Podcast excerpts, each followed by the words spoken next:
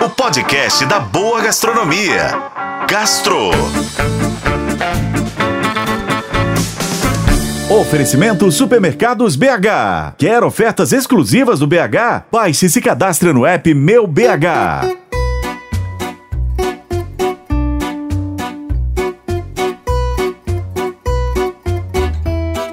Dia 3 de novembro, celebra-se o Dia do Sanduíche, prato que cada vez mais ganha espaço na mesa dos brasileiros.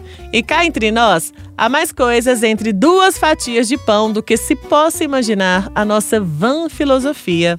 Parafraseando a icônica frase dita pelo poeta William Shakespeare, poderíamos adaptá-la ao cenário belo-horizontino no que diz respeito aos sanduíches. Na cidade, onde se multiplicam hamburguerias, muitas vezes idênticas umas às outras, os restaurantes têm investido em criações próprias em seu cardápio, incluindo ao menos uma opção de sanduíche. Pretexto ótimo para comemorar a data. E aqui há três sanduíches que ocupam um lugar especial no meu coração. O Moema Bar buscou referências mais próximas, mais precisamente no famoso sanduíche de mortadela do Mercadão Paulista. A iguaria é praticamente um ícone do turismo gastronômico em São Paulo, mas ela foi adaptada para uma versão um pouco menos exagerada, com um mini pão francês recheado com mortadela prêmio, mostarda Dijon artesanal, alface, tomate e queijo prato bem derretido.